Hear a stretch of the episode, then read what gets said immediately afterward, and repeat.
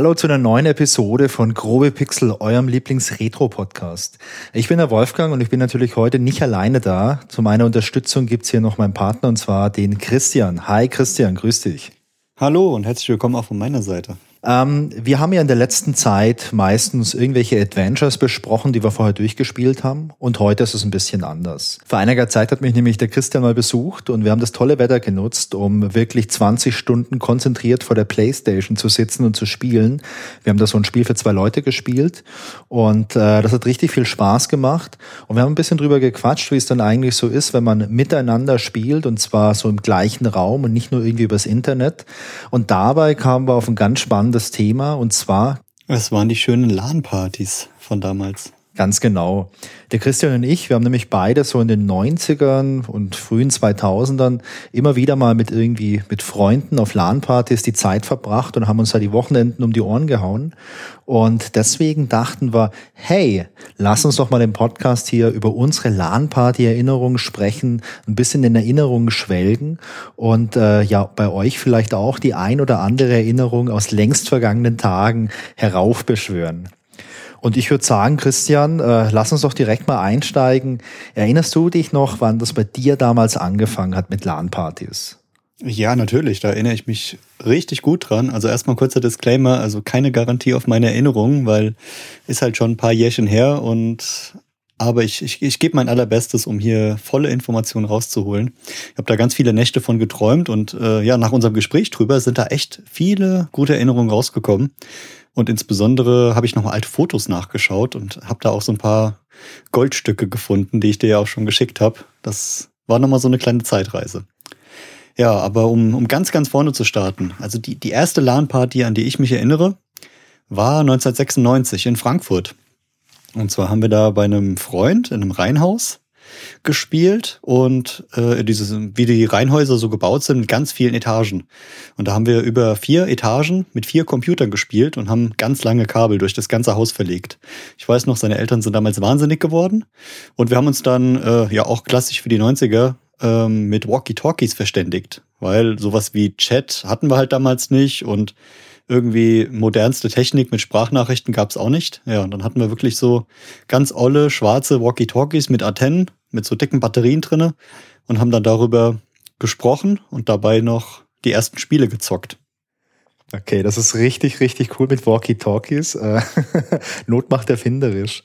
ja, das, das ist so eins der coolen Sachen. Also es, irgendwie war ja an der Zeit damals alles cool. Also du hast lange Kabel verlegt, du hast deine äh, dicken Big Tower aufgebaut. Also ich weiß noch, ich hatte damals einen 486 DX2 mit 66 Megahertz. Keine Ahnung, warum ich das noch so genau weiß, aber damals waren das halt richtige Kennzahlen. Ich weiß, warum du das noch genau weißt. Ich weiß es ganz genau, denn der DX266, das war ja damals ein Flaggschiff und ich erinnere mich noch an eine Werbeanzeige für das Spiel Strike Commander von äh, Origin, glaube ich. Kennst du das noch, Strike Commander? Es war so eine Flugsimulation und da gab es aber auch so eine Art Story so ein bisschen dazu.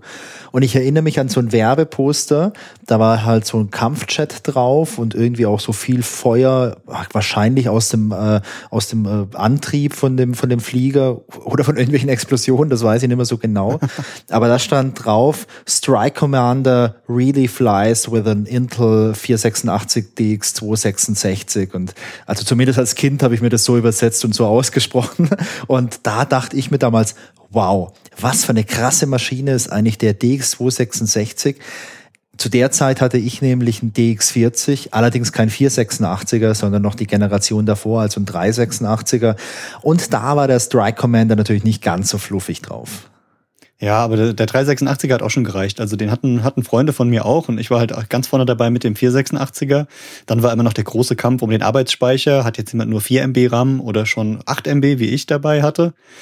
Ja, und damals auch noch ganz klassisch Grafikkarte. Weißt du noch, welche Grafikkarte du hattest zu der Zeit?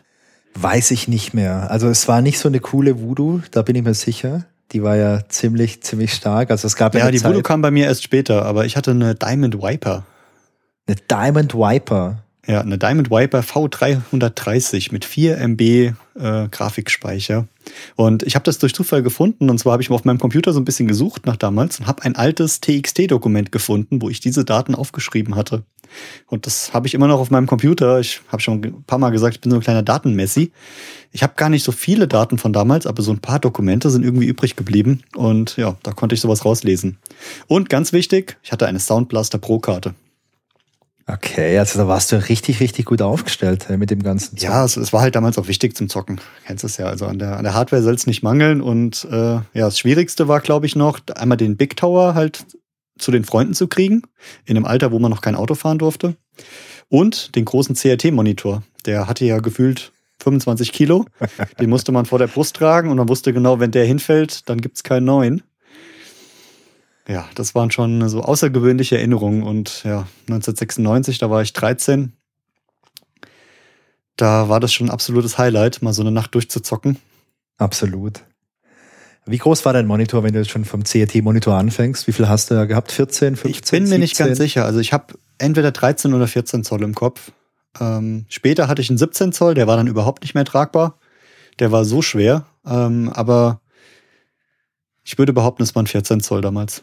14 Zoll CRT mit dickem VGA-Kabel dran, was kaum zu biegen war. Ja, also war bei mir auch so, ich hatte auch einen 14 Zoll äh, Monitor. Ich kann mich so ganz, äh, ganz gut noch erinnern, wenn du damals einen Rechner eingeschaltet hast, da wurde immer dieses Energy Star Logo eingeblendet.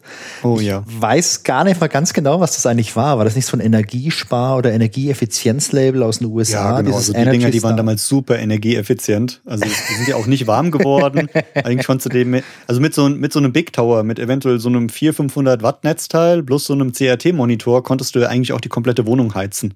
Ja, es war brutal. Also damals die Stromkosten waren hoch, aber die Heizkosten sind halt dadurch runtergegangen. Und bei so einer LAN-Party, ich glaube, deswegen waren wir auch über das Haus verteilt, weil die alle in einem Raum, das hätte wahrscheinlich gar keiner mehr ausgehalten. Ja, aus zwei Gründen. Also das eine ist natürlich die Hitze, das andere ist, aber du hast es ja gerade schon gesagt, man hatte so richtig fette Netzteile, sowohl in diesem Tower drin, als natürlich auch im Monitor. Und äh, dein ganzes Setup hatte richtig viel Leistung gezogen. Auch wenn du jetzt mit vier, fünf, sechs Leuten an der gleichen Sicherung hängst, also im normalen Wohnhaus, da hast du halt so eine 16 Ampere Sicherung und dadurch hast du halt eine feste Obergrenze, was da halt drüber gehen darf als äh, an Strom und im Prinzip halt auch als, äh, als Leistung. Und ähm, naja, wenn du jetzt halt zu viele Rechner gleichzeitig einschaltest, dann fliegt dann für die Sicherung raus, dann funktioniert es nicht mehr. Ja, das hatten wir damals auch ein paar Mal. Wir haben immer gesucht, wo ist denn hier die Steckdose und hoffentlich hängt die nicht mit der zusammen. Und naja, was man ja so eigentlich auch nicht machen darf, ist mehrere Dreiersteckdosen nacheinander hängen, damit du halt ein Verlängerungskabel hast. Aber Hauptsache nicht an der gleichen Steckdose, weil, wie du sagst, ein Monitor plus so ein, so ein großer Tower mit einem schönen Netzteil und ein paar Lüfter drin und eine gute Grafikkarte, da, da geht ordentlich Leistung durch. Und ja, damals haben wir dann schon die, die Stromleitung äh, ordentlich glühen lassen. Was ist denn eigentlich eine LAN-Party? Wie definierst du das eigentlich? Weil wir reden da jetzt einfach so drüber und reden über irgendwelche Stromleitungen und Computer und dicke, fette Monitore aus dem Museum. Aber vielleicht äh, kennt auch gar nicht jeder irgendwie den Begriff LAN-Party, weil im Jahr 2022, ich habe im Vorfeld mal geschaut, äh, es gibt durchaus noch LAN-Partys, auch so organisierte. Aber das ist natürlich nicht mehr so wie in der Blütezeit, so Anfang 2000er oder so Ende 90er oder so.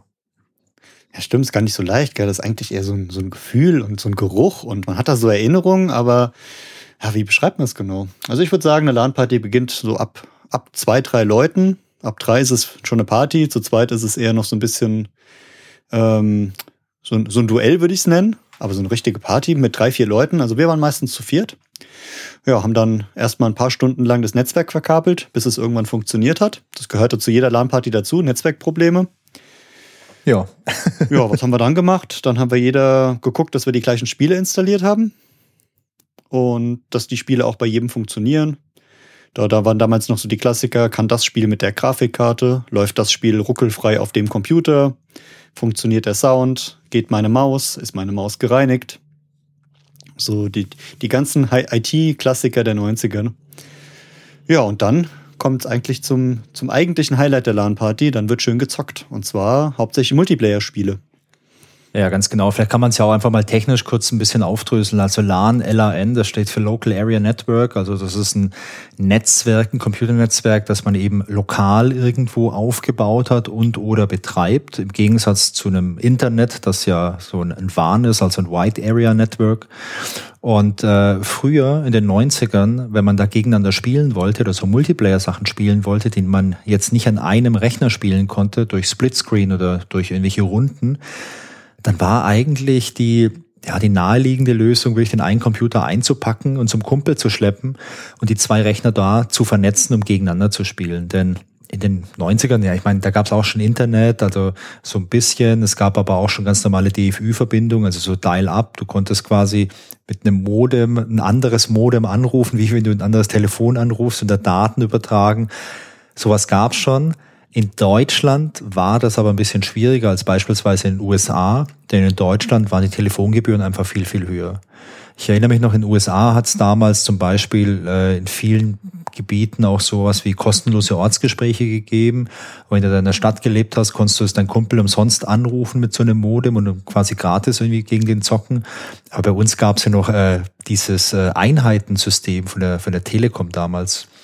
Da hast du, glaube ich, immer, wie waren das? Du hast immer für eine Einheit irgendwie 30 Pfennig bezahlt, aber je nachdem, wohin du angerufen hast und welche Uhrzeit das es gab, hat so eine Einheit halt entweder 10 Sekunden gedauert oder, oder 30 Minuten oder so. Das war ein ganz kompliziertes System damals.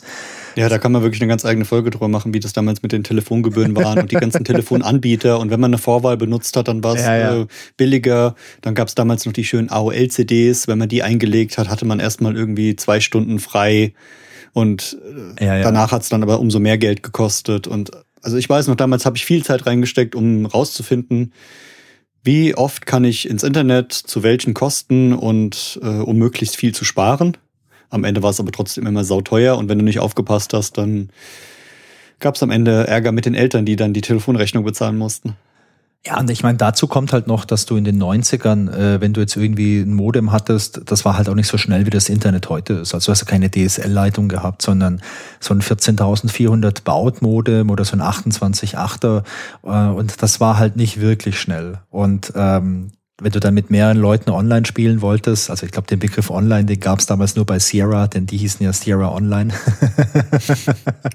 Aber so richtig, so richtig Multiplayer online zocken, das ging damals halt nicht so praktikabel. Und deswegen war halt die Lösung, alle Rechner einzupacken, irgendwo hinzukarren und da halt einfach zu verkabeln und dann im lokalen Netzwerk gegeneinander zu spielen. Dann hast, dann hast du halt eine relativ stabile Verbindung gehabt und die war auch relativ schnell, also im Vergleich zum, zu solchen Dial-Up-Verbindungen vor allem.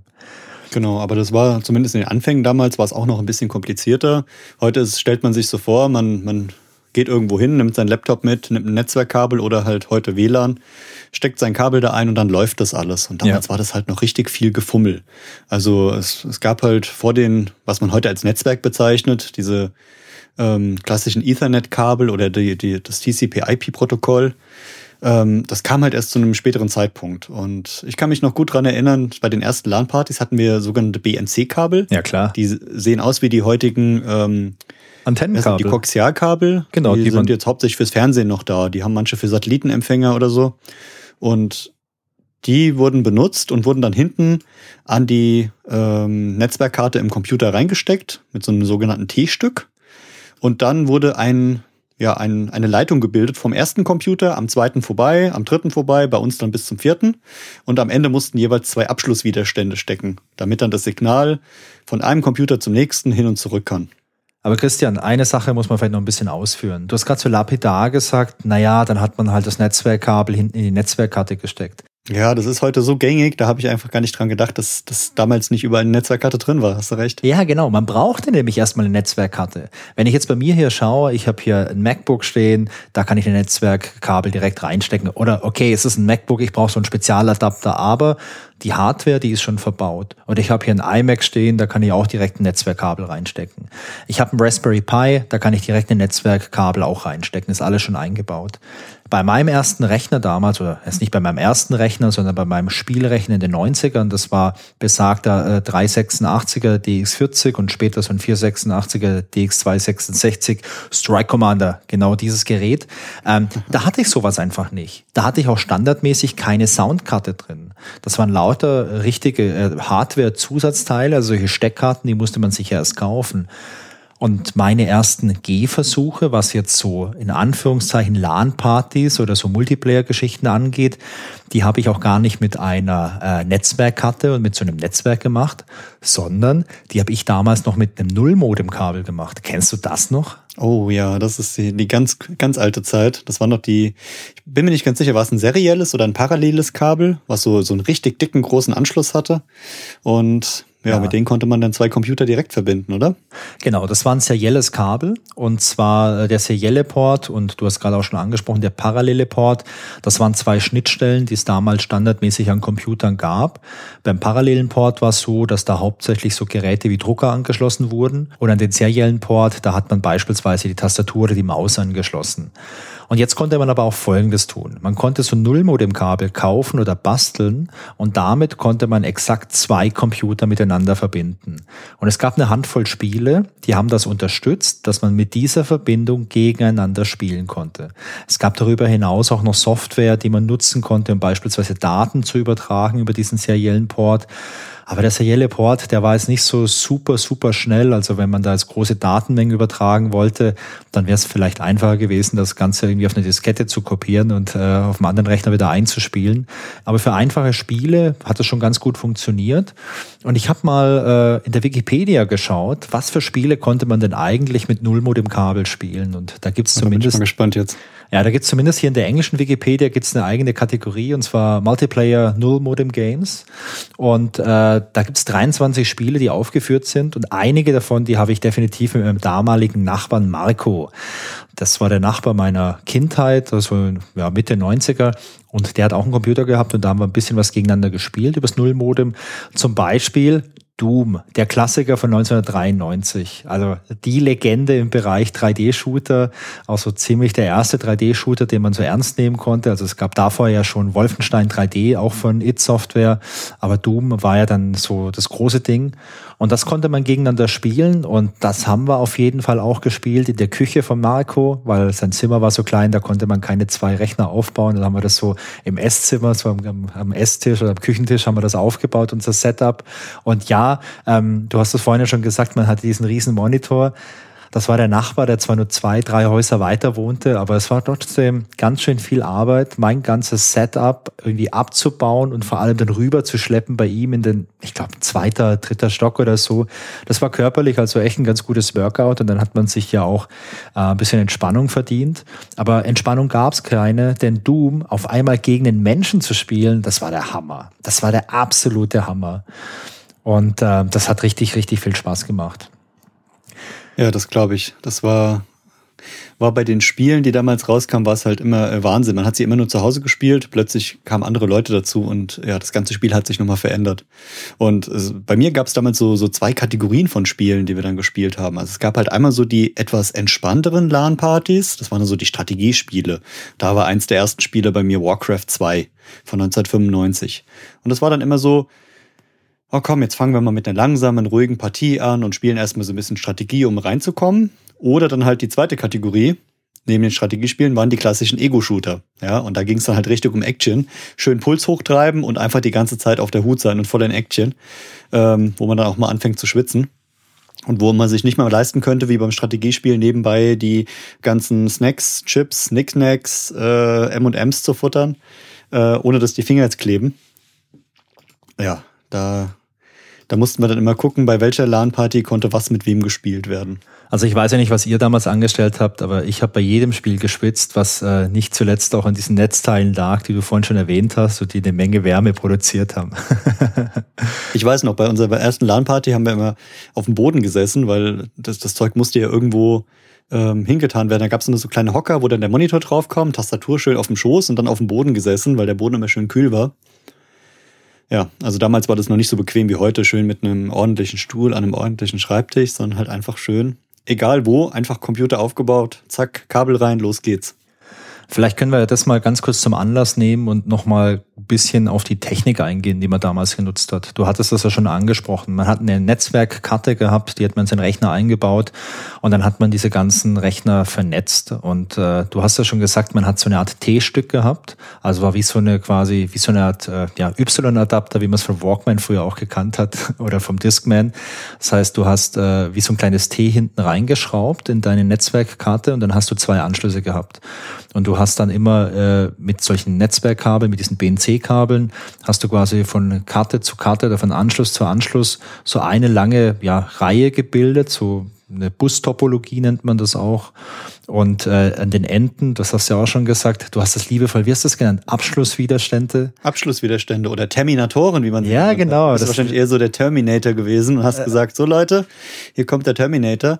Ja, das war damals der klassische 10-Base-2-Standard. Da packen wir auch einen Link in die Show Notes rein. Könnt ihr euch nochmal ein bisschen durchlesen. Da sieht man ganz viele Fotos äh, von diesen Kabeln, wie die aussehen, von Netzwerkkarten, ähm, aber auch von diesen T-Stücken. Und wichtig ist halt diese Terminatoren, die mussten dann immer am Ende des Busses auf jeder Seite drauf sein. Und ich kann mich noch an so einen schönen Fall erinnern damals, wenn so ein Terminator oder Abschlusswiderstand nicht ganz richtig draufgesteckt war, dann sah es so aus, als wenn das Netzwerk funktioniert, aber es gab ja. ganz viele Störungen zwischendurch und dann gab es immer Ausfälle in den Spielen und es hat nicht funktioniert und irgendjemand dachte, ah, das, das geht nicht, das Spiel ist kaputt oder irgendjemand macht was falsch. Und es lag teilweise damals einfach nur daran, hey, dieser Widerstand war nicht richtig draufgeschraubt, weil das war immer so, ich weiß nicht, ob du dich erinnerst, man hat den genommen, hat den so auf diesen Anschluss draufgedrückt und dann so eine, ich würde sagen, Vierteldrehung gemacht. Richtig, der war Wenn der nicht ganz fest drauf war, dann hat er die Signale nicht ordentlich zurückgespiegelt. Und ja, dann gab's halt Störungen in dem ganzen Bus und die, die Übertragung während des Spiels hat nicht gut funktioniert. Wobei ich glaube, äh, wir müssen mal ganz kurz einen kleinen Ausflug in den in die Nerd-Ecke machen. Äh, der, der, der Terminator oder dieser Endwiderstand, der war ja dafür zuständig, dass eben nichts zurückgespiegelt wird. Denn wenn du die nicht draufgeschraubt hast, dann hat es quasi äh, Reflexionen im Signal gegeben. Und dieser, was waren das, 50 Ohm, glaube ich, weil du hast auch solche 50 Ohm Kabel gehabt. Genau, 50 Ohm hatte der, der das heißt, Widerstand. Wenn du diesen 50 Ohm Widerstand draufgedreht hast, der hat quasi dafür gesorgt, also es ist immer schwierig, irgendwie solche elektrotechnischen oder elektronischen Sachen mit etwas anderem zu vergleichen. Aber man kann sich es vielleicht so vorstellen, wie ähm, wenn, wenn so diese Signale durch, das, durch diese ganze Leitung durchgehen, durch diese ganzen T-Stücke, wie wenn das so eine, keine Ahnung, wie das Wasser ist, was da durchschwappt. Und wenn du halt hinten keinen äh, Widerstand drauf hattest, dann hat's das, dann ist das hinten einfach so wie sich so gegen eine Kaimauer geschwappt, so das Signal und dadurch quasi reflektiert worden. Und wenn du diese Widerstände draufgedreht hast, die haben dafür gesorgt, dass quasi so diese Signale halt schön auslaufen können und dann halt dadurch keine Störungen entstehen. Ja. Also es war auf jeden Fall eine, eine echt interessante Zeit, ja. Und äh, man kann sich das so vorstellen, die Daten sind dann halt immer durch diesen Bus durchgewandert, von einem Computer zum nächsten. Die durften nicht gleichzeitig gesendet werden, sondern da musste immer der eine Computer warten, bis die ja. Übertragung des anderen fertig war. Und natürlich ging das alles super schnell für damalige Zwecke aber hatte natürlich auch so seine, seine Störanfälligkeiten und äh, ich glaube, die, die Anzahl der Computer war auch beschränkt, oder? Auf, auf knapp 30, wenn ich das richtig in Erinnerung habe. Ja, ich glaube, ich glaube, technisch war es so, man hat das in solche Segmente unterteilt und man brauchte, um mehrere Segmente miteinander zu verbinden, glaube ich, so eine Art Verstärker oder ein Repeater. Und ich glaube, pro Segment konnte man 30 Rechner drin haben. Wir hatten aber ja. nie so viele bei den Partys, wo ich war. Nee, also es, es, war bei mir auch nur bei den ersten Partys und teilweise dann auch zu Hause am Anfang. Und ich kann mich aber erinnern, bei, bei der nächsten Party, die ich so im, im Sinn habe, das war dann so drei Jahre später, 1999, da war es dann schon so das klassische ähm, Netzwerk mit einer Sterntopologie. Das heißt, da hatten wir in der Mitte vom Raum einfach so einen großen Hub damals stehen oder heute wäre das ein Switch. Und äh, da hat jeder ein Kabel, was er von seinem Computer in diesen Hub reinsteckt und dort werden die Signale dann gebündelt und werden verteilt. Und ja, da war dann der, der Netzwerkkartenstandard schon besser. Der, der Netzwerkstandard an sich war einfach ausgeweiteter und äh, die Computer konnten dann alle miteinander kommunizieren. Und es lief nicht mehr über diesen einen Bus, sondern halt jeder konnte im Prinzip mit jedem sprechen. Das war letztendlich dann wahrscheinlich schon äh, Ethernet, äh, was ihr da hattet, oder? Also sehr klassische genau, Netzwerkstandard. Das müsste Ethernet gewesen sein, ja. 99 müsste das äh, gut ja. hingekommen sein mit dem Ethernet und da war dann auch viel mehr bei den Spielen möglich. Das haben auch viel mehr Spiele unterstützt. Ähm, da haben sich auch die Computer dann untereinander gefunden. Vorher war das noch, äh, um, um da auch wieder ein bisschen nerdy zu werden, das war das IPX, äh, SPX-Protokoll. Und da war es immer so ein bisschen gut Glück, ob die Computer sich finden. Also da hat man ein Spiel gestartet und dann wurde halt in diesem Netzwerk gesucht. Und wenn man Glück hatte, haben sich alle Computer gefunden. Wenn man Pech hatte, nicht, dann hat man auch erstmal die ersten Stunden einer LAN-Party damit verbracht, das Netzwerk zu reparieren. Ja, und zum späteren Zeitpunkt dann mit Ethernet äh, und dem TCP-IP-Protokoll ging das ein bisschen einfacher. Da hatte jeder Computer eine feste Adresse und dann konnte in den Spielen einfach äh, jeder Computer sich zuschalten. Und die, und die Spiele haben dann geregelt, also es gab immer meistens ein, ein Master äh, Game und dann die anderen waren die, die Slave Games und die konnten sich dann in den Master einwählen und haben dann über den zusammengespielt. Ja, also ich, ich kann mich erinnern, dass, dass ich auf keiner so einer LAN-Party war, wo man nicht die ersten ein, zwei, drei Stunden verbraucht hat, um irgendwie alles zum Laufen zu bringen. Also das war ja so der Klassiker. Also diese Vorstellung, du gehst irgendwo hin, baust dein Gerät auf, steckst ein Kabel rein und kannst dann direkt spielen, das ist jetzt komplette Illusion. Also so war das, ja, das nie. Das gehört aber auch irgendwie dazu. Das, das war halt so damals der Flair. Und äh, ja, eins meiner, meiner LAN-Party-Highlights war irgendwie, ich wurde mal angerufen abends natürlich zu Hause auf dem Festnetz, weil Handys hatten wir nicht. Und da wird gesagt, hey, wir haben hier eine LAN-Party und so, wir sind hier acht Leute und kannst du mal vorbeikommen? Und da habe ich gesagt, boah, cool, super, klar, ich komme auf jeden Fall. Und zack, alles eingepackt, losgefahren. Also habe mich fahren lassen. Und dann kam ich da rein und dann sagten sie, ja, äh, wir sind hier schon vier gegen vier und so, ist alles super. Und habe ich gesagt, ja, und äh, wo soll ich hin? Äh, ja, gar nicht, aber du kennst dich doch mit dem Netzwerk aus, oder? habe ich gesagt, ja, ähm, da kenne ich mich aus. Warum? Ja, wir bräuchten dich mal, kannst du uns hier helfen, dass das Netzwerk richtig funktioniert? Irgendwie äh, drei von unseren acht Leuten kommen hier nicht rein und das Spiel findet sie nicht und funktioniert alles nicht. Ja, und dann war ich halt der der Depp, der nicht spielen durfte, aber ich habe dann schön Netzwerk repariert, habe es natürlich auch am Ende hinbekommen und habe dann erstmal alles neu verkabelt, habe dann die ganzen Einstellungen gecheckt. Damals war das noch so in, in, in DOS, habe ich da die ganzen Netzwerkeinstellungen mit der Hand getippt und geprüft und also es war, war ein Riesenspaß. Und ich muss zugeben, ich habe trotzdem eine positive Erinnerung an diesen Abend, weil ich war die ganze Zeit dabei. Ich habe Spaß gehabt mit der Technik. Ich habe was getrunken. Ich habe geguckt, wie die Leute zocken. Und das gehörte auch irgendwie zu einer LAN-Party dazu. Also man musste ja nicht irgendwie dabei sein und gewinnen und die ganze Zeit nur zocken, sondern es hatte halt auch sowas, ja, von einer einfachen Party. Und es gab einfach was zu essen, es gab was zu trinken, es waren coole Leute. Manchmal hat, auch, hat man auch ein bisschen gewechselt. Der eine ist auf der Tastatur eingeschlafen, hat Abdrücke von der Tastatur im Gesicht gehabt, dann hat man den weggeschubst und hat für ihn weitergespielt. Ah, so richtig schöne Highlights von damals. Ich glaube, man muss hier auch eine Sache unterscheiden. Es gab ja damals auch schon solche kommerziellen Partys, wo hunderte oder auch tausende Leute vor Ort waren, wo irgendwelche Turniere auch gespielt wurden. Und da war ich nie dabei. Also ich komme vom Dorf, äh, jetzt irgendwie in eine fremde Stadt zu fahren, um bei so einer Party dabei zu sein, das wäre mir damals nie in den Sinn gekommen. Das heißt, meine LAN-Partys, wo ich dabei war, das war halt bei irgendwelchen Freunden im Keller, im, im Kinderzimmer oder im Jugendzimmer damals schon oder halt auch auf dem Dachboden bei einem Kumpel. Das waren so meine LAN-Party-Erfahrungen. Und da waren ja mal zwei, mal fünf, vielleicht auch mal zehn Leute dabei, aber größer war das bei mir nicht. Also ja, so war es bei mir genauso. Also habe ich ja vorhin erzählt, die erste, die ich hatte, das waren vier Leute und das waren vier aus meiner Klasse. Also wir waren alle in der gleichen Schule, in der gleichen Klasse, wir kannten uns und wir haben halt einfach miteinander gespielt und haben uns auch tagtäglich in der Schule über dieses Thema unterhalten. Ähm, ja, die größte und für mich auch außergewöhnlichste LAN-Party, die ich hatte, die war 1999 äh, im Frauengefängnis in Frankfurt. Okay. Äh, ein kleines Highlight.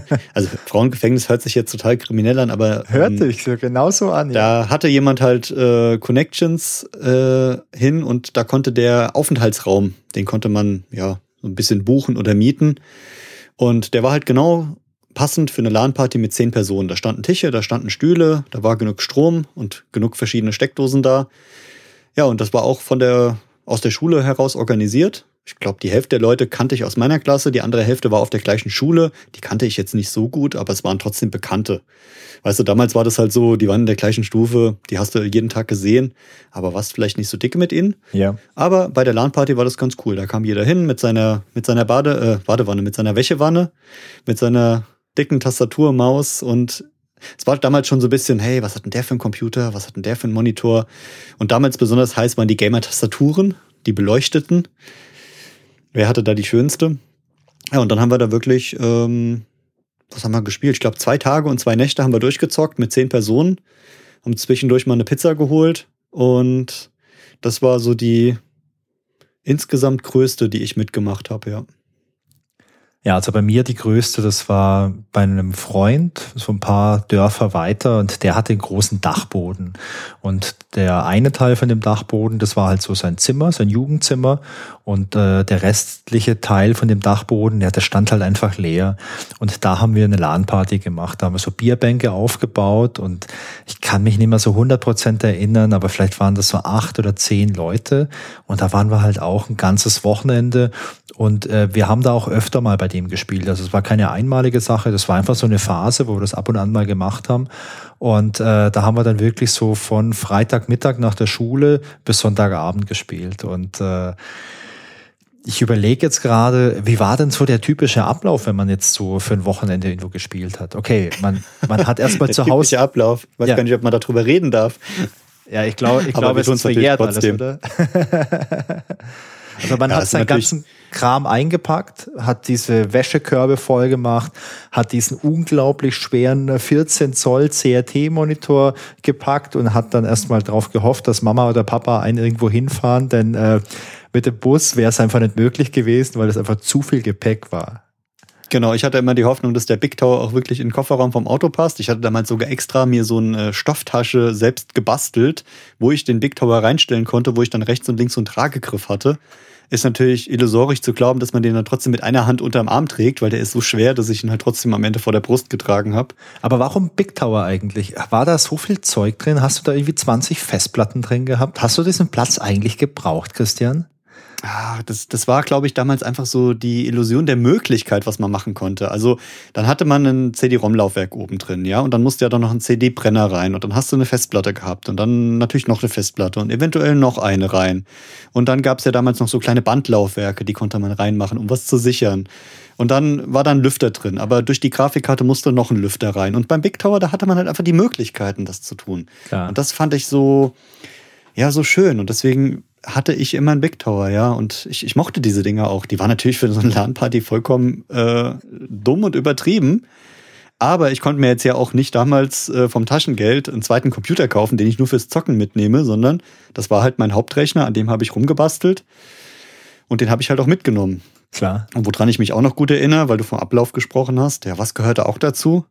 Zerschnittene Finger. Weil es musste natürlich zu einer LAN-Party irgendwas immer umgebaut werden. Also entweder musste noch eine Grafikkarte getauscht werden oder noch eine Soundkarte neu eingestellt werden oder sowas. Auf jeden Fall habe ich den immer aufgemacht, habe da reingegriffen und dann bei diesen alten schönen Big Towern waren die Kanten so scharf, dass ich danach garantiert irgendwelche blutigen Hände hatte. Rasierklingenqualität. Ja, ich weiß nicht, ob es an der guten Qualität oder an der schlechten Qualität lag, aber auf jeden Fall äh, konnte man sich am Mainboard die Finger brechen oder auch, äh, ja, um irgendwelche neuen Laufwerke einzubauen oder irgendwelche Kabel noch zu legen. Ich weiß nicht. Also ich habe da so viele Erinnerungen im Kopf, was ich daran rumgefummelt habe an diesen Dingern. Ja, aber zum richtigen Ablauf. Also alles eingepackt, ins Auto, hingefahren, alles ausgeräumt, irgendwie aufgebaut, entweder auf dem Boden oder auf dem Tisch. Ja, und dann erstmal, wie wir vorhin erwähnt haben, ein bis zwei Stunden Netzwerkkabel verlegen und irgendwie hoffen, dass es funktioniert. Was kam dann als nächstes? Austauschen, welche Spiele werden gespielt. Ja, und ganz kurz noch aber, sobald dieses Netzwerk funktioniert hat, auf gar keinen Fall mehr dieses Kabel berühren. Denn diese alten, diese alten Netzwerke, die waren so mega empfindlich, dass es so oft passiert, dass du mitten im Spielen warst und irgendjemand hat nur ganz leicht so ein Kabel berührt und dann ist es überall einfach abgeschmiert. und was, was eigentlich das Ätzende war, es war immer, also bei mir war immer einer dabei, der hat schon als erstes gespielt, während alle anderen noch aufgebaut haben. Die einen haben noch Essen bestellt, äh, die anderen haben noch Netzwerkkabel verlegt. Äh, der dritte, bei dem hat überhaupt nichts funktioniert, weil irgendwie ein Pin am VGA-Kabel abgebrochen war. Ja, aber einer, der saß schon da und hat die ganze Zeit schon gezockt und hat gesagt, ja, was macht ihr denn? Wo bleibt ihr denn? Ja. Naja, und was hat man noch gemacht? Man hat sich auch erstmal mit anderen Dingen noch beschäftigt. Also so, hey, welche Games hast du denn so neu? Und Habt ihr noch irgendwelche anderen Sachen ausgetauscht, außer jetzt Spiele?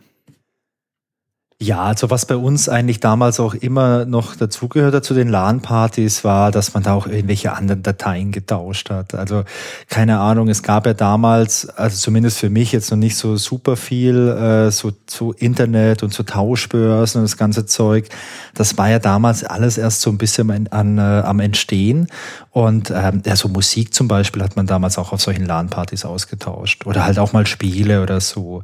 Ähm, das hat irgendwie immer damals dazugehört gehört zu, zu, meinen, zu meinen Schülerzeiten.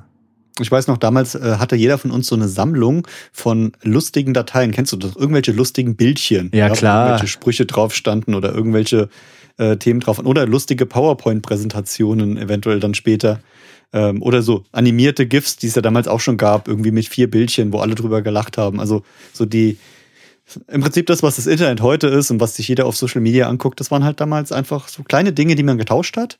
Und ich weiß noch, das Highlight war dann immer, wenn wir es geschafft haben, das Netzwerk lief und einer konnte irgendwie einen Ordner freigeben.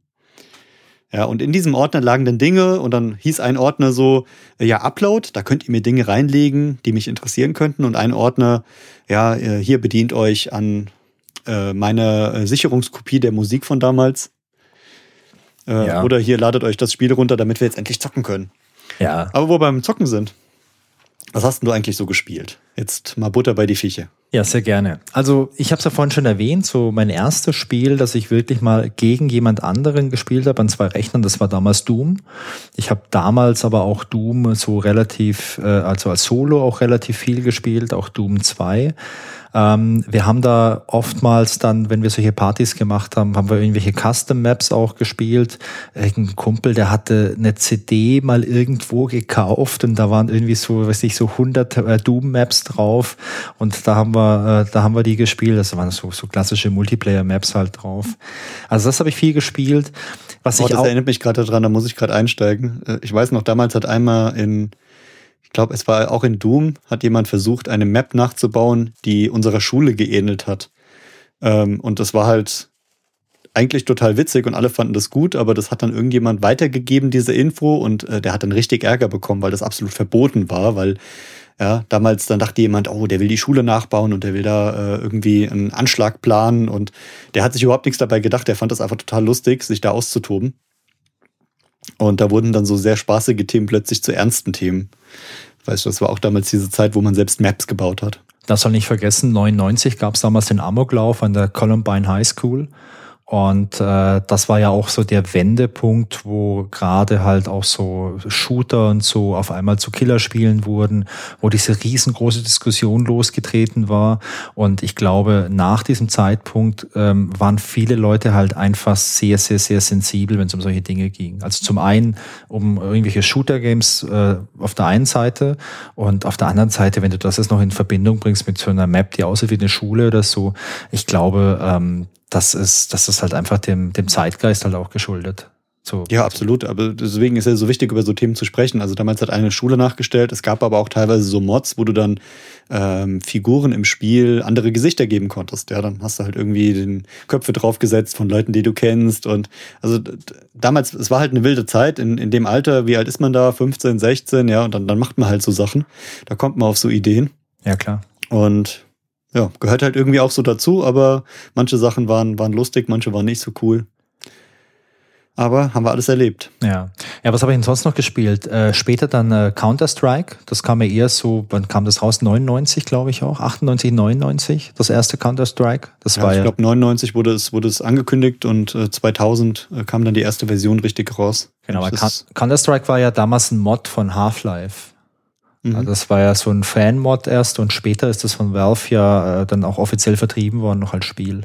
Genau, ich kenne es auch noch als erste Mod-Version. Ja. Also man spricht immer von Counter-Strike, aber ja, Half-Life war, war der Vorgänger und ja. am Anfang hat sich das auch kaum unterschieden, das kam dann erst später. Ja, also, also Counter-Strike erst aber später, das war jetzt so nicht äh, Mitte der 90er, habe ich es nicht gespielt, aber was ich gespielt habe, das war Warcraft 2. Habe ich geliebt. Also an die Zuhörer, das hat ein bisschen was zu tun mit World of Warcraft. Das kennt man heute ja noch, weil es äh, noch aktiv äh, gespielt wird. Allerdings ist World of Warcraft natürlich so ein Online-Rollenspiel und äh, Warcraft 1 und 2, das waren halt Strategiespiele. Und gerade Warcraft 2, das konntest du halt entweder mit Nullmodemkabel zu zweit spielen oder im Netzwerk mit, ich weiß nicht wie vielen Leuten, vielleicht vier oder so. Ähm, aber das haben wir auf jeden Fall gespielt und Warcraft 2 habe ich geliebt. Das habe ich wirklich geliebt, sowohl Solo als auch Multiplayer. Und äh, Command Conquer Command Conquer habe ich übrigens auch geliebt. Also das habe ich ja auch schon das ein oder andere Mal erwähnt und auch äh, bei uns steht ja auch noch der Plan, dass wir mal äh, online im Stream äh, Command Conquer gegeneinander spielen. Da muss ich vielleicht eine ganz kurze Geschichte erzählen. Das wurde irgendwann mal angekündigt in der PC Games und die habe ich damals abonniert gehabt. Und zu dem Zeitpunkt habe ich sehr viel ein anderes Strategiespiel gespielt und zwar Dune 2. Dune 2, ja, kann man sagen, ist der geistige Vorgänger von äh, Command Conquer. Wird zumindest oft so berichtet und das war auch meine Wahrnehmung damals. Dann wurde Command Conquer äh, angekündigt, ich glaube 93 oder 94 wurde das angekündigt und irgendwann konnte man das vorbestellen. Und ich habe das damals vorbestellt. Allerdings nicht so, wie man es heute macht, irgendwie bei Amazon oder im PlayStation Online Store mit einem Klick. Ich habe das per Post vorbestellt. In der PC Games, da war so eine ganzseitige Anzeige von so einem Spielehändler. Und da konnte man so einen Coupon ausschneiden, also so einen Bestellschein. Und da habe ich dreimal Command Conquer gekauft. Eins für mich, eins für meinen Kumpel Markus und eins für meinen Kumpel Tobias, weil wir das alle geliebt haben. Also dieses äh, Dune 2 haben wir geliebt und wir wollten das unbedingt spielen per Nachname. Und äh, ich habe das Geld dann von denen bekommen und das, ich weiß nicht mehr, was das gekostet hat, damals 50 Mark vielleicht. Das heißt, ich habe halt 150 Mark, dann lange zu Hause im Kinderzimmer gehabt. Irgendwann kam das dann, das Päckchen. Und äh, ich habe damit quasi zu den ersten in Deutschland gehört, die Command Conquer hatten. Ich habe das bekommen und in Command Conquer waren äh, zwei CDs drin. Du hattest ja zwei äh, Fraktionen, also du hast die GDI gehabt, die Global Defense Initiative und die Bruderschaft von Nord. Und äh, konntest damit quasi schon mit zwei Leuten spielen, weil jeder brauchte halt eine CD um es zu spielen. Das heißt, wenn du eine Version gekauft hast, hast du zwei CDs gehabt, konntest mit deinem Kumpel quasi mehr oder weniger umsonst spielen. Es musste sich nicht nochmal eine zweite Person kaufen. Habe ich richtig viel gespielt, haben wir auch, ähm, ich wollte schon sagen online, aber nee, haben wir halt offline im Netzwerk viel gespielt. Und äh, nur um ganz kurz die Anekdote fertig zu machen. Ich habe das Spiel irgendwann mal meinem Onkel ausgeliehen, aber damals hat man Spiele noch verliehen. Diese CDs war ausgeliehen und äh, mein Onkel war nie so der Gamer aber er hat dieses Spiel geliebt. Und mein Onkel, äh, der hatte im Haus, in dem er gelebt hat, mit meiner Tante, mit den Kids, hatte der im Keller so die Computerecke. Und äh, da war der sonst nie. Und nachdem ich dem dieses Spiel ausgeliehen habe, saß mein Onkel jede freie Minute da unten und hat einfach gekämpft und hat einfach hier versucht, den Sieg zu erringen, bis dann irgendwie drei, vier Wochen später meine Tante angerufen hat und die meinte dann, Wolfgang, komm vorbei und hol dein Spiel ab oder ich lass mich scheiden. also ich sag mal, ähm, ja, große Liebe für Command Conquer. Ja, ähm, da hast, da hast du richtig äh, schon damals die Computerspiele gut vermittelt. Ja, also es war schon immer gut drin, äh, die Leute anzufixen. Genau, also Command Conquer haben wir auch noch gespielt. Woran ich mich sonst noch so erinnern kann, ist äh, die Siedler. Da kann ich mich erinnern, dass wir das zumindest mal zu zweit gespielt haben. Ich weiß nur nicht, ob das Siedler 1 oder 2 war. Vermutlich Siedler 2. Und woran ich mich noch erinnern kann, ist äh, Need for Speed, glaube ich. Also zumindest so ein Autorennspiel. Ich glaube, das war Need for Speed. Ich bin nicht so der mega Autorenn-Fan, bin da eigentlich auch super schlecht. Ich, ich war nur in Lotus damals gut. Äh, aber das war auch nicht so schwierig mit der Steuerung. Aber das war so ein Spiel, was man in den frühen Morgenstunden dann auch noch mal ein bisschen gespielt hat, um sich so ein bisschen. Ah, bei Need for Speed hätte ich gar nicht mehr gewusst, dass das ein, ein LAN-Party-Spiel war oder auch ein Multiplayer-Online-Spiel. Ja, also das haben wir auf jeden Fall auch gespielt, da bin ich mir sehr sicher noch. Ja, wie ja, sah es denn cool. bei dir aus? Ja, ich wollte erst so eine Top 3 machen der Spiele, daraus ist ein Top 5 geworden. Dann ist mir immer mehr eingefallen. Na, jetzt habe ich mir gedacht, okay, bei 6 beschränke ich mich mal. Also das erste ist äh, Warcraft 2, was du auch schon genannt hast. Äh, Tides of Darkness von 1995 war das Spiel, was ich glaube ich auch am meisten gespielt habe, als eins der ersten war. Und ja, dieses Strategiespiel damals äh, noch mit dem etwas schwächeren Netzwerk, da hast du, haben wir schon ein paar Nächte mit verbracht und das immer, immer wieder gespielt, zu zweit, zu dritt, zu viert. Das, ich glaube, da habe ich meine größten Erfahrungen in Strategiespielen äh, heraus und habe da die, die meisten Skills ausgebildet. Direkt gefolgt von Dungeon Keeper 1997. Ah, Dungeon Peter Keeper. Molyneux, wer sich an ihn erinnert, total verrückter Typ. Ähm, ja, der hat richtige Spiele-Klassiker und, äh, Der Unterschied war, also äh, hauptsächlich Warcraft 2 war, hat über der Erde gespielt und man hat halt so seine Einheiten gehabt und hat versucht, den Gegner zu finden auf der Karte und den dann einfach platt zu machen, so ganz, ganz grob formuliert. Und Dungeon Keeper war so außergewöhnlich, weil es hat unter der Erde gespielt. Und man musste dann äh, mit seinen mit seinen Figuren unter der Erde sich durchgraben und musste dann so Gänge finden. Und man hat dann wie so ein Labyrinth gebildet und hat dann auch verschiedene ähm, Bauten unter der Erde entwickelt und musste sich halt immer weiter durchgraben. Und ich weiß nicht, ob du dich noch dran erinnerst, der Hammer bei Dungeon Keeper war der Sound. Es gab immer so Sounds, wenn man, man hat so eine Hand gehabt, man hat eine Hand gesteuert und konnte die Figur, mit der man spielt, nehmen, in die Hand packen und woanders wieder loslassen. Und die haben dann immer so verschiedene Sounds gemacht und haben dann immer so gequiekt und haben dann gesagt, ja, okay, ich mache das jetzt. Und es waren unglaublich coole Soundeffekte, da muss ich nochmal welche raussuchen. Die schicke ich dann mit rein. Ja, total coole Erinnerung. So, und dann äh, ein Jahr später so ein Spiel, was mir ja meist in Erinnerung geblieben ist, StarCraft 1. So war für mich so der, der geistige Nachfolger von Warcraft 2, 98 und ja, hat mich sehr, sehr lange Zeit begleitet. Weißt du, wann StarCraft 2 rausgekommen ist, Wolfgang? Nein, habe ich nicht im Kopf, wann es rauskam. Ich weiß nur, dass das immer noch gespielt wird und vor allem in äh, Südkorea brutal populär ist. Genau, also StarCraft 2 ist nämlich 2015 erst rausgekommen und deswegen war StarCraft 1 von 1998 bis 2015 halt aktuell und wurde immer durchgespielt und es war halt auch so ein richtiges Turnierspiel. Und so haben wir es auch damals gespielt. Also bei LAN-Party, StarCraft war damals ja ab 98 dann 99, 2000 in der Zeit, wo ich am meisten gespielt habe und auch auf, auf den meisten LAN-Partys war, war das das Hauptstrategiespiel. Und da haben wir richtig, richtig viel Zeit rein versenkt. Und das konnte man auch schon richtig großen Maps spielen. Also ich kann mich an Spiele erinnern mit acht Leuten, ähm, wo das richtig Spaß gemacht hat, wo man auch die Maps teilweise selbst designen konnte und da gab es dann auch verschiedene Mods, die man spielen konnte. Also so von, von den St Strategiespielen, würde ich sagen, ist das bei mir auf Platz eins. Und direkt danach kommt das äh, Nummer eins Spiel der Ego-Shooter, und zwar Unreal Tournament von 1999. So bei mir so der Klassiker der, der Shooter weil es einfach so ein schnelles Spiel war. Ich weiß noch, ich habe mir damals extra für Unreal Tournament eine, eine Gamer-Maus gekauft, hatte dann damals so ein extra Gamer-Mauspad und habe mir dann damals so, so Slides drunter gekauft, damit die Maus noch schneller ist. Und man konnte bei Unreal Tournament die Maus so einstellen, dass sie bei einer ganz bestimmten Armbewegung eine ganz bestimmte Drehung durchgeführt hat. Und also ich habe dann Beispiel sowas eingestellt wie, keine Ahnung, wenn ich die Maus sechs Zentimeter nach rechts bewege, dann macht er eine genaue 180 Grad Drehung. Und das war dann wirklich so einstudiert, dass dann die, die ähm, Bewegung von Maus und Spiel 100% aufeinander abgestimmt war. Und ich, ich erinnere mich an Spiele, die waren so schnell und so hektisch. Ja, da ist auch richtig, richtig viel Zeit reingeflossen. Ja, nebenbei gab es dann auch ab 99 noch Quake 3 Arena. War so in meiner Erinnerung grafisch nicht so cool wie Unreal, aber ähm, hatte halt äh, als Nachfolger von Quake 1 und Quake 2 diesen Multiplayer-Charakter und es gab halt so kleine ähm, ja, Arena-Maps, die auf mehreren Ebenen waren. Man konnte hochspringen, runterspringen und man konnte sich auch teilweise mit den Waffen durch die Gegend katapultieren.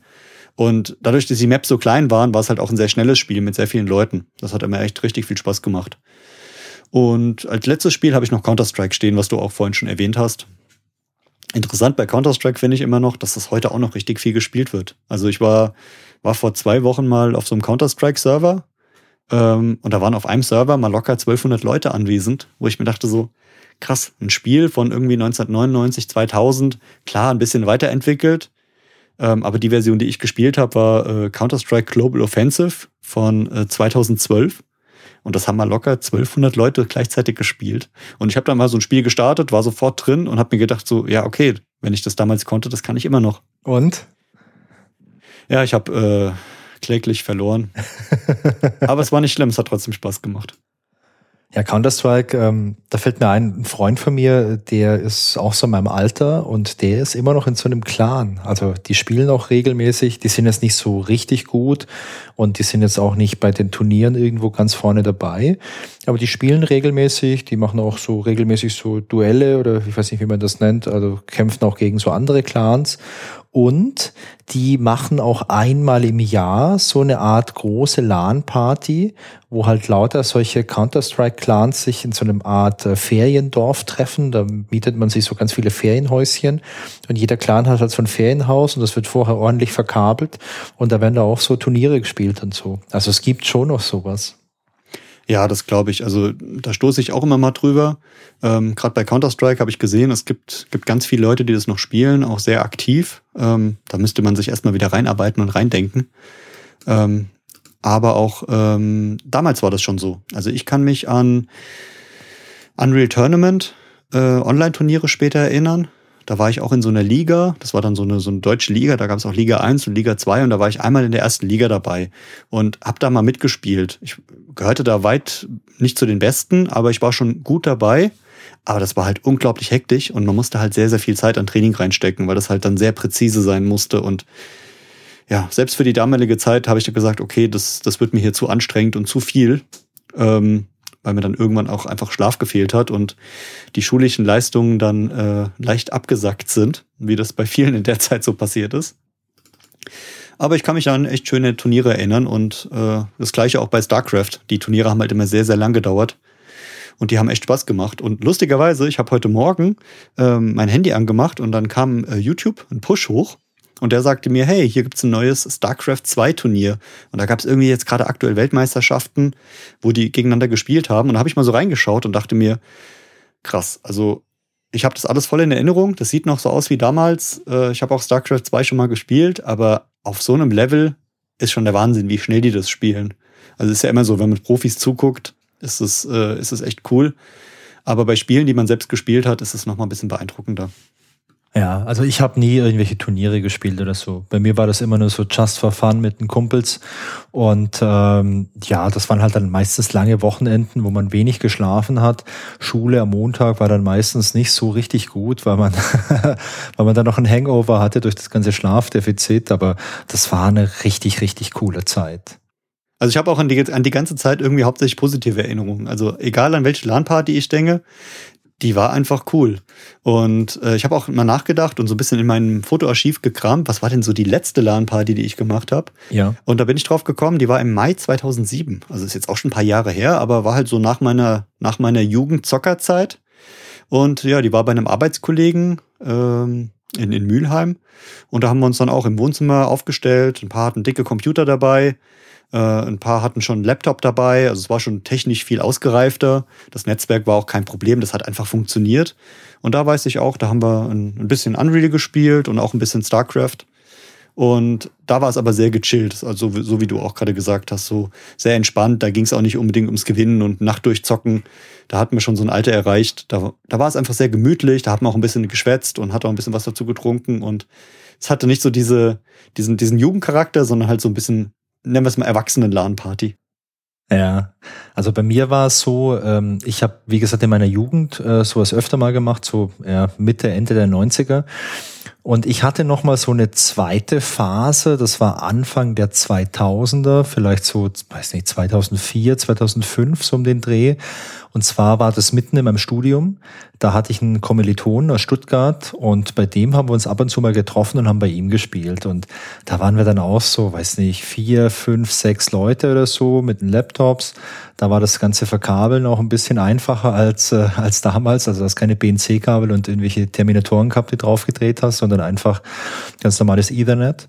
Und da haben wir hauptsächlich äh, Counter-Strike gespielt. Und das war eigentlich auch immer schön, weil da waren wir dann so eine ganze Nacht oder so und haben dann ein bisschen Counter-Strike gespielt und haben dann aber auch darüber hinaus noch so ein paar andere soziale äh, Aktivitäten gehabt. Also wir haben dann meist noch was zu essen gekocht und haben dann auch mal noch eine Runde SingStar gespielt gemeinsam und das war dann halt einfach ja, so eine ganz, äh, ganz schöne Mischung aus. Du spielst ein bisschen, aber hast halt noch diese soziale Interaktion.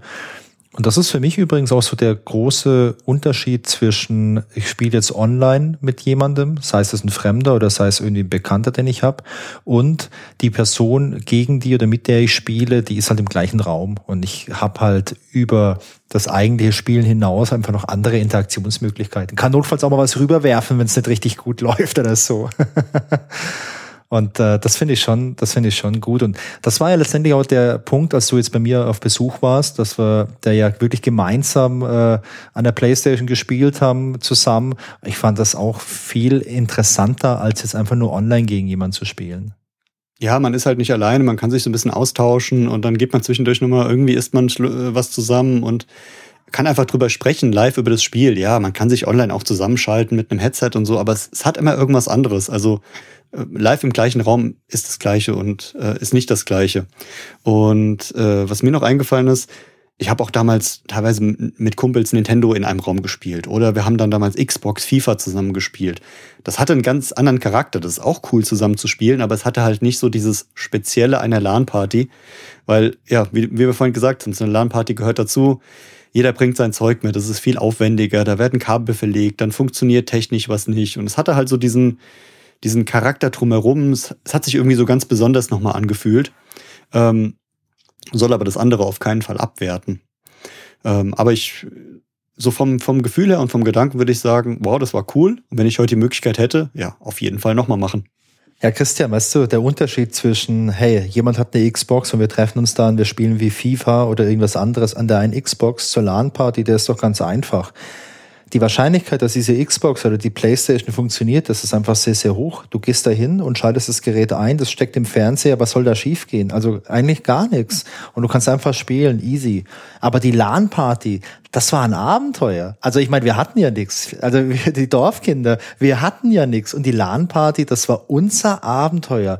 Irgendwie Technik, fremde Fehlermeldung, irgendwie Dinge, wo du improvisieren musst. Hey, da konnten wir als IT-Nerds endlich mal zeigen, dass wir es drauf haben und ja, Sachen klar. können. Ja klar, das war für uns damals echt eine Sache, in der wir wachsen konnten. Wirklich mal dem Unbekannten irgendwie mal stellen und äh, ja, neue Wege beschreiten irgendwie. Ja, überleg mal, jetzt du hast 25 Jahre gewartet, bis du jemandem erzählen kannst, was ein Nullmodemkabel ist. Ja, damals hat dir keiner zugehört. ja, das stimmt. Ähm, ja, wie waren das bei dir eigentlich auf deinen LAN-Party-Erfahrungen? Gab es da damals auch Frauen oder Mädchen zu der, zu der Zeit?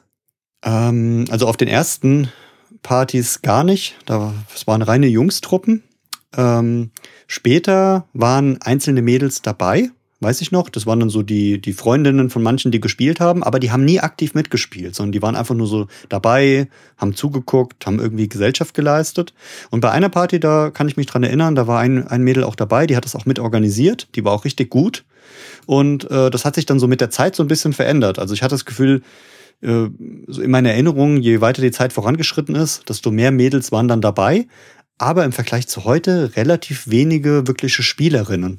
Wenn man heute so im Internet guckt, da gibt's ja schon einige, einige Frauen, die wirklich viel und auch gut spielen. Ähm, und das fand ich damals auch so ein bisschen schade, weil hätte sich eigentlich auch gut dafür geeignet. Wie ja, war das bei dir? Das war bei mir ganz, ganz ähnlich. Also ich kann mich ganz bewusst nur an eine Frau erinnern und das war die Schwester von einem Kumpel, bei dem wir ab und zu mal zu Hause gespielt haben. Die war halt zu Hause und die kam dann halt auch mal äh, vorbei bei uns und hat mal irgendwie eine halbe Stunde vielleicht mal irgendwie so Need for Speed gespielt oder so, aber sonst eher nicht. Und ähm, auch wenn ich so generell überlege, nee, da fällt mir sonst, fällt mir sonst gar nichts ein. In meinem späteren Freundeskreis, da gab es durchaus ein paar Frauen oder ein paar Mädels, die auch gern gespielt haben, dann aber eher ähm, jetzt irgendwie mal an der Playstation irgendwas oder an der Xbox, also irgendwie mal, keine Ahnung, irgendwelche Jump'n'Runs oder irgendwas. Oder halt am Computer gerne mal irgendwelche Strategiespiele wie die Siedler oder später natürlich die Sims. Da gab es durchaus ein paar Frauen.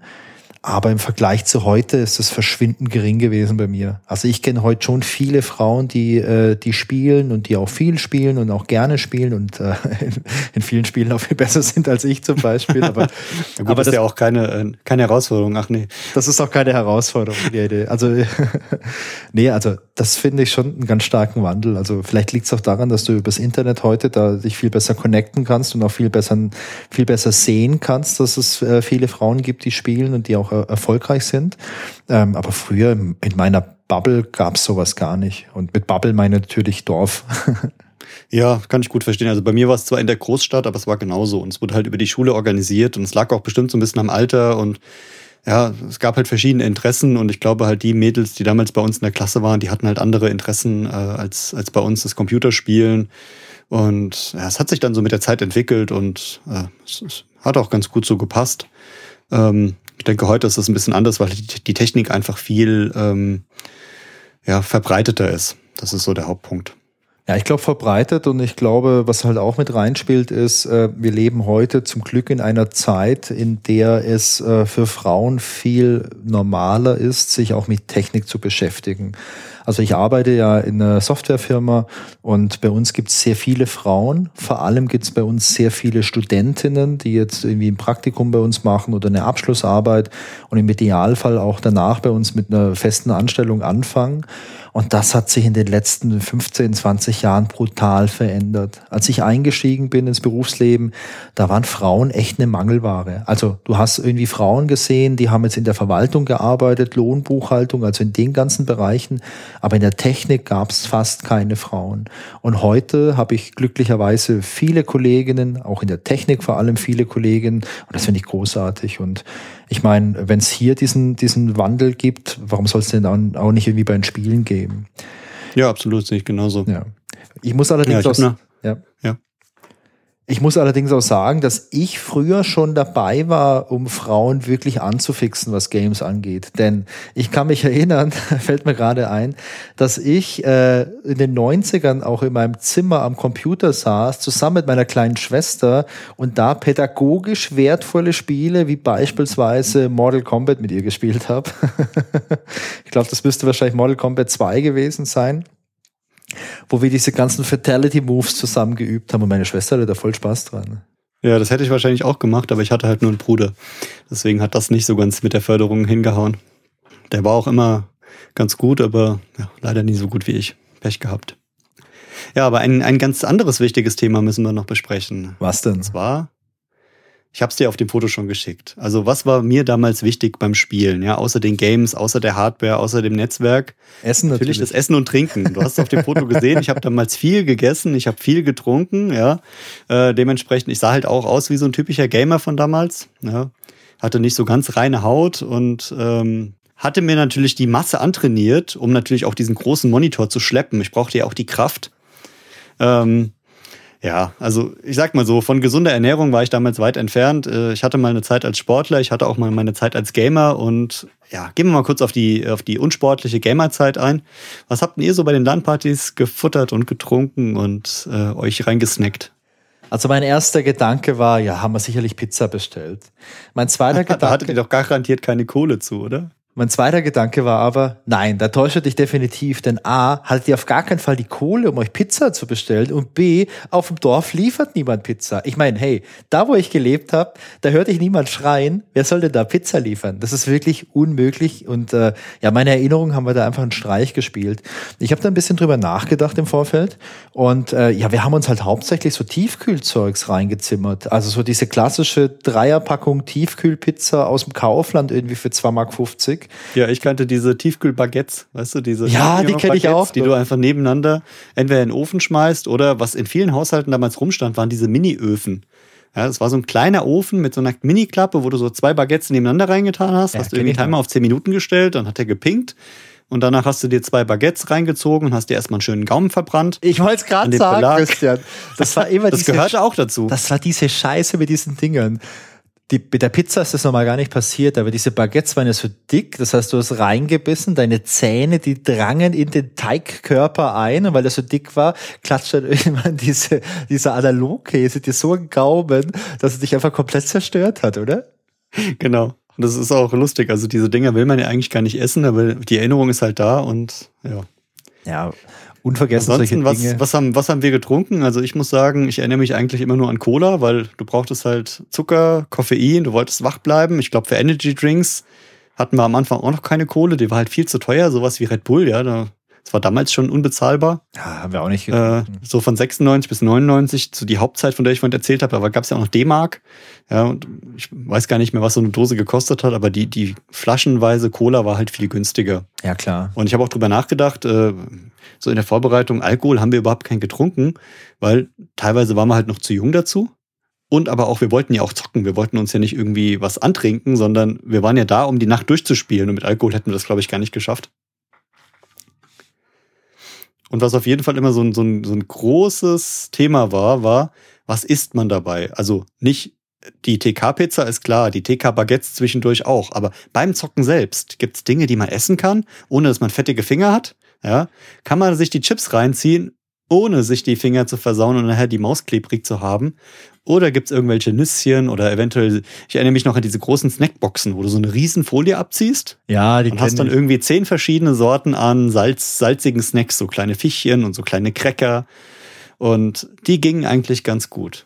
Und dann hat jeder seine Technik entwickelt, die in den Mund reinzuschaufeln, ohne die Finger zu berühren. Ja, aber die beste Technik, Christian, die hat doch nur so lange funktioniert, bis du beim Gamen an dem Punkt warst, wo du da mega aufgeregt warst oder mega konzentriert, also so äh, Deep Focus. Und dann hast du trotzdem wieder mit der Pranke reingefasst und hast dich komplett eingeschmiert damit, oder? Also genau, so dieses, hey, dann gab's halt nur die, die Alternative, dann sagst du halt, okay, ich verzichte heute mal auf Chips und Nüsse, weil meine Hardware ist mir, ist mir heilig. Gut, dann gab's halt noch die typischen Haribo-Sachen, die nicht so kleben. Oder halt noch so äh, Smarties, M&M's mäßig irgendwas was halt, wie war das, äh, schmilzt im Mund, nicht in der Hand. Ja. Die guten alten Werbesprüche von damals für die Gamer-Community. Ja, spannend ist aber halt auch die Frage, wie lange hat es denn gedauert, bis es dir aus der Mischung aus äh, Pizza, Baguette, Cola, Chips, Nüssen und der großen Snackbox dermaßen schlecht geworden ist, dass du gesagt hast, ach, ich brauche mal eine kleine Pause, ich brauche mal ganz kurz ein bisschen frische Luft und gebete das bitte, lass mir jetzt nicht irgendwie kotzen oder so. nee, wie du an meiner Figur gesehen hast, da war ich echt hart ja. im Nehmen. Also mein Körper, der hat damals alles verkraftet. Ja, Ich habe mir dann teilweise auch noch irgendwelche äh, anderen Sachen reingehauen und rausgekommen ist da nie was. Also so ein Jammerlappen wie heute ist mein Körper damals nicht gewesen. Nee, also mein Magen war leider schon immer ein bisschen empfindlich, aber ähm, ja, da musste man halt einfach ein bisschen, bisschen vorsichtiger essen. An was ich mich noch erinnern kann, ist aber auch an diesen großen Hungerflash, den man dann morgens um drei oder um vier hatte. Und äh, dann haben alle gerade gezockt und du bist auf die Idee gekommen, hey, du machst jetzt noch mal Pizza oder irgendwas. Hast dann, hast dich dann in die Küche geschlichen, natürlich leise, falls die Eltern irgendwie zu Hause waren, du wolltest schon jemanden aufwecken. Hast dann den äh, Backofen eingeschaltet und äh, rein zufällig hing halt der Backofen irgendwie im gleichen Netz wie jetzt äh, die ganzen Rechner, also in der gleichen Sicherung, weil dieses Haus äh, von, von einem Hobby-Elektriker verkabelt wurde und es sind erstmal alle Sicherungen raus. Also sowas gab es öfter. Oder auch bei meinem einen Kumpel, von dem ich erzählt habe, was da öfter mal passiert ist, ist, dass wir alle gezockt haben und die Mutter hat dann irgendeinen so Großverbraucher eingeschaltet. Nochmal die Waschmaschine oder Oh ja, Trockner. der Waschmaschine oder Trockner, der wurde angemacht und der hat dann alle gekillt. Ja, also das ist auch regelmäßig passiert, aber ja, dazugehört. Ich habe es ja vorhin schon gesagt, die LAN-Party, das war das Abenteuer, das war das Tor zur Welt, also für die Dorfverhältnisse. Und ja, da, ich würde auch sagen, weißt du, manche haben das damals Pyjama-Party genannt oder haben sich abends Filme zusammen reingezogen und wir haben halt zusammen gezockt. Und was ich halt so erstaunlich fand, ähm, wie gesagt, gerade bei meinen ersten LAN-Partys irgendwie über die Stockwerke verteilt, du hast dich kaum gesehen, aber trotzdem warst du die ganze Zeit beieinander und hast halt gespielt und hast dir irgendwie was zugerufen und ja, es, es war halt so eine, so eine coole Gemeinschaft und es hat schon ziemlich verbunden. Das, dieser soziale Aspekt, den darf man halt auch nicht unterschätzen. Ja, es ist viel Technik und es ist Gamerei, aber es war trotzdem was Gemeinsames und das hat, hat verbunden. Und an die Leute, mit denen ich das damals gemacht habe, kann ich mich heute noch sehr, sehr gut erinnern. Absolut. Und weil du es jetzt gerade gesagt hast mit der Filme, ja, das war bei uns aber auch so, dass wir dann ab und zu mal eine Pause gemacht haben und uns mal einen Film angeschaut haben. Und zwar, was für Filme hat man sich da angeschaut? Mit ja, so, so ich sag mal, Pseudo-Horrorfilme. Ja. also sowas wie, keine Ahnung, Scream oder ich weiß, was du letzten Sommer getan hast. Oder sowas Brutales wie Tanz der Teufel. den ich damals wirklich gruselig fand. Ich meine, heute kannst du Tanz der Teufel nicht mehr angucken, weil der ist einfach der ist nicht gruselig. Das ist einfach ganz, ganz schlecht mit ganz schlechten Effekten und hat auch nicht viel gekostet. Ist durch einen Meilenstein im Bereich Horrorfilme und der Typ, der ähm, Tanz Teufel gemacht hat, der Sam Raimi, der hat ja später auch noch äh, Spider-Man gemacht zum Beispiel und noch ein paar andere tolle Filme.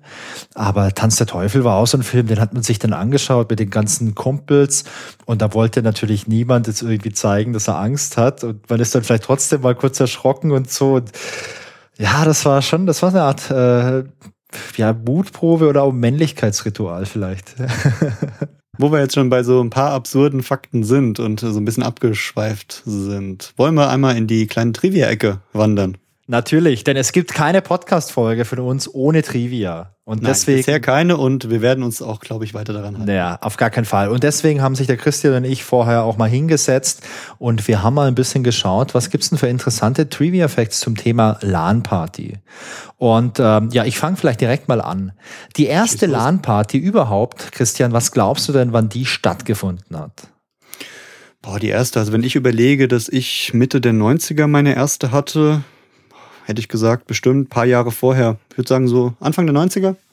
Äh, ein bisschen früher noch. Und zwar, ich habe mal noch Folgendes früher. gefunden. Die erste, in Anführungszeichen, LAN-Party, die gab es wohl 1987. Und zwar verursacht oder hervorgerufen durch das Computerspiel MIDI Maze. Und zwar gab es das Spiel damals für den Atari ST.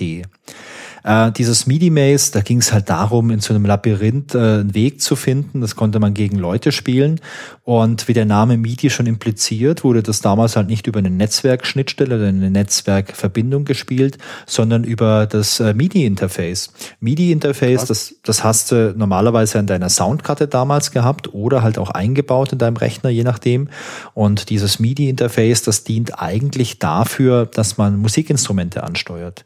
Und da haben sich wohl Leute über überlegt, hey, was können wir da tun? Und das war ja diese Pionierzeit, so 80er, 90er Jahre. Da hat man ja immer versucht, Hardware auszureizen und neue Dinge zu tun. Da, da könnte man jetzt ganz viele Geschichten über C64 erzählen, was da alles damals findige Leute herausgekitzelt haben aus der Hardware. Ja. Ähm, ja, aber genau, 87 hat man dann quasi äh, über MIDI äh, dieses MIDI-Maze gegeneinander spielen können.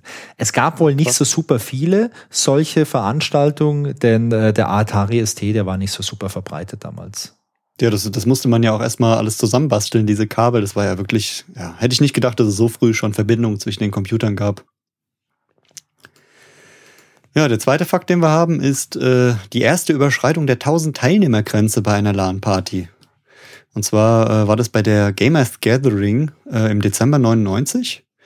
Ähm, ja, haben sie mit 1600 Teilnehmern diese Grenze überschritten und haben halt die bis dahin größte LAN-Party organisiert.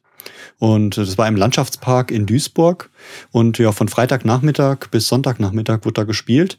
Äh, wichtig ist damals, das Mindestalter betrug 16. Äh, da wurde auch kontrolliert, dass du äh, reinkommst. Und der Eintrittspreis damals im Vorverkauf lag bei 45 D-Mark. Stabil. Fand ich auch cool. Also ich habe natürlich für, nie für eine LAN-Party irgendwie bezahlt, aber natürlich war auch nie bei so einer großen oder öffentlichen dabei. Und ähm, ja, das, das Einzige, was da ein bisschen für Enttäuschung gesorgt hatte, im Vergleich zu privaten LAN-Partys, wurde halt dort geguckt, welche Spiele werden denn hier gespielt. Und der Organisator damals hatte halt gesagt, hey, indizierte Spiele sind hier nicht erlaubt. Und ja, die Gamer hatten sich halt gefreut auf Spiele wie Quake, Quake 2 oder Half-Life und die waren alle verboten. Und deswegen ja, hat die so ein bisschen, obwohl es ein Rekord war, ein bisschen schlechten Ruf im Nachhinein. Apropos Rekord. Ich habe mal geschaut, äh, was für Rekorde gibt's im Guinness-Buch äh, der, ja, der Rekorde. Und ich habe insgesamt drei interessante Rekorde in Bezug auf LAN-Partys gefunden. Beim ersten Rekord, da geht's um die LAN-Party mit den meisten Teilnehmern, beziehungsweise mit den meisten Rechnern, die da im Netz waren. Und laut Guinness Buch der Rekorde wurde dieser Rekord 2004 aufgestellt und zwar bei der Dreamhack im Winter 2004 in Schweden. Dreamhack ist ein äh, großes Label, die veranstalten einige LAN-Partys im europäischen Raum. Ich glaube, die gehören auch zur ESL. Und ähm, wie gesagt, das ist der Rekord von 5854 Rechnern 2004. In den Jahren darauf gab es noch weitere Veranstaltungen von Dreamhack, die noch mehr Teilnehmer hatten, beispielsweise über 10.000 im Jahr 2006 und im Jahr 2012 sogar erstmals mehr als 20.000 Leute. Allerdings wurden diese Rekorde dann halt nicht mehr offiziell im Guinness-Buch äh, der Rekorde eingetragen. Das ist ja auch so eine Prozedur, man muss das glaube ich vorher anmelden und so weiter. Ja, da muss dann immer so ein offizieller Gutachter kommen und muss das alles prüfen und so weiter. Aber was ich dir sagen muss, ich bin froh, dass ich bei so einer Veranstaltung nicht angerufen wurde und es hieß, hey, kannst du mal hier kurz nach dem Netzwerk gucken? Ähm, ja. da bin ich echt ganz happy, dass ich damals nur auf eine Party mit acht Leuten gerufen wurde, um das Netzwerk zu prüfen und zu reparieren. Und dass ich bei solchen Veranstaltungen nicht für die Netzwerktechnik zuständig war. Obwohl das auch ein bisschen bestimmt ein gewisser Reiz ist, dass das alles richtig gut läuft, oder? Wer weiß, ja, sicherlich, aber wer weiß, was die Zukunft noch bringt. Ja, wir sind ja noch jung und wir können auch noch äh, große Netzwerkpartys veranstalten. Auf jeden Fall. Ja, der zweite Rekord im Guinness-Buch, der bezieht sich auf die LAN-Party, die äh, am höchsten Punkt durchgeführt wurde.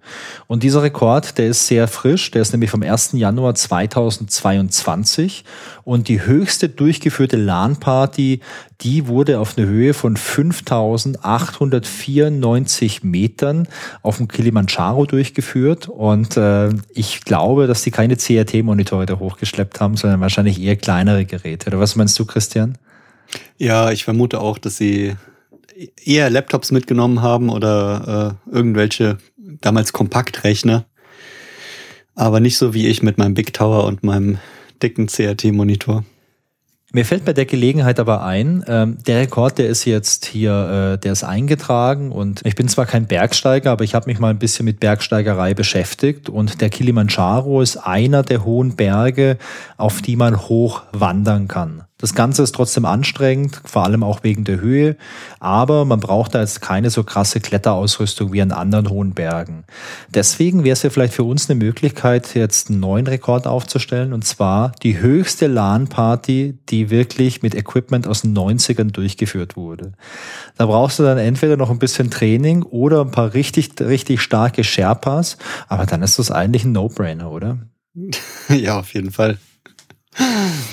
Ja, und die, der, der, der dritte äh, Guinness-Buch der Rekorde-Fakt und auch äh, für uns heute der letzte ist die längste Non-Stop-LAN-Party. Und zwar hat die im Jahr 2009 äh, im Zuge der Cyberfusion 40 Stunden gedauert. Und äh, am Ende waren 274 Spieler noch übrig, die mitgespielt haben. Äh, zu Beginn waren es 291, ähm, hauptsächlich aus Malaysia, aus China, aus dem Jemen, aus Korea, aus Brunei. Und ja, Insgesamt 17 sind ausgeschieden. Hauptgrund war Ermüdung, kaum vorstellbar bei 40 Stunden nonstop zocken. Äh, muss man aber auch sagen, die Leute waren relativ jung damals, alle zwischen 19 und 25 und bestimmt auch Top-Gamer. Die hatten bestimmt auch ein paar Energy Drinks dabei. Ja, aber das 40 Stunden zocken, ich weiß nicht, ob ich da Bock drauf hätte. Also irgendwann ist dann auch der Spaß vorbei. Also bei mir hätte es mit Bock gar nichts zu tun. Also ich bin jetzt äh, so alt, ich kriege das körperlich gar nicht mehr hin. Also so lang zu spielen am Stück, das funktioniert. Ja, aber so zwischen 19 und 25, da warst du ja in sozusagen topfit im, im Bereich Gaming und mich hätte mal interessiert, wie sowas geht, aber das ist werden ja wir nicht mehr herausfinden. So, so jung werden wir uns nie wieder treffen, wie wir heute zusammengekommen sind. Nee, aber das ist ja so ein Trend. Das ging ja immer in der Geschichte schon mal darum, dass man gewisse Dinge für eine möglichst lange Zeit macht. Ich erinnere mich daran, dass es mal so einen ganz großen Trend gab für solche Tanzmarathons. Das gab es in den USA vor allem. Da hat man dann halt einfach 40, 50 Stunden am Stück getanzt. Und äh, das war absolutes, absolut cooles Ding. Und da, da fuhren die Leute auch total drauf ab. Also ich meine, wenn du 40 Stunden tanzen kannst, dann kannst du auch 40 Stunden zocken, oder? Ja, also herzlich willkommen im äh, Guinness Buch der Weltrekorde Podcast, äh, wo wir über lang, lange Themen sprechen. Was ich da in Erinnerung habe, ist direkt das Pfahlhocken. Kennst du das noch? Ja wo Leute auf so einem Pfahl gesessen Hast du das auch mal gemacht? Ich habe das nicht Also gemacht. wo Leute auf so einem Pfahl gesessen haben und äh, ja, der Weltrekord liegt aktuell bei 196 Tagen. Das sind 4396, äh, nee, 4346 Stunden. Ähm, einfach auf einem Pfahl sitzen. Ja, warum ja, auch nicht? Also, ich meine, wenn du ne, ich glaube, da kommt es ganz stark drauf an, wo du das machst und äh, darauf, ob du halt irgendwie eine coole Location hast, wo du was beobachten kannst. Also ich sag mal, ja, auf jeden Fall. Aber sozusagen gegen 40 Stunden zocken, was so 196 Tage auf einem Pfahl sitzen, muss man halt mal gucken. Aber der war auch damals erst 25, der den Weltrekord aufgestellt hat. Ja, zum Schluss, Christian, bleibt ja nur die Frage, ähm, wie würde heute vielleicht so eine LAN-Party aussehen, wenn wir jetzt heute sagen würden, hey, lass uns sowas nochmal machen. Und zwar jetzt nicht irgendwie mit 20.000 Leuten irgendwo in der großen Zeppelin-Halle und äh, mit dem großen E-Sport-Turnier mit internationalen Profis, sondern wenn wir heute sagen würde, hey, lass doch mal so eine Oldschool-LAN-Party irgendwie starten mit äh, bisschen weniger Leuten, mit alten Spielen, also wirklich mit vielleicht Doom und dem alten äh, Warcraft und so weiter. Wie würde sowas heute aussehen? Ja, das ist echt eine interessante Frage. Da fängt schon an bei der Hardware. Ja, nimmt man aktuelle Hardware mit und simuliert die alte? Oder müsste man sich noch mal so ein bisschen alte Hardware besorgen, damit halt so der, der Flair von damals da ist? Wie ist das? Heißt das dann überhaupt noch LAN-Party oder ist das dann eine WLAN-Party, weil man überhaupt keine Kabel mehr zu Hause übrig hat? Ah, schlechter Ping mit WLAN. Das kannst du vergessen.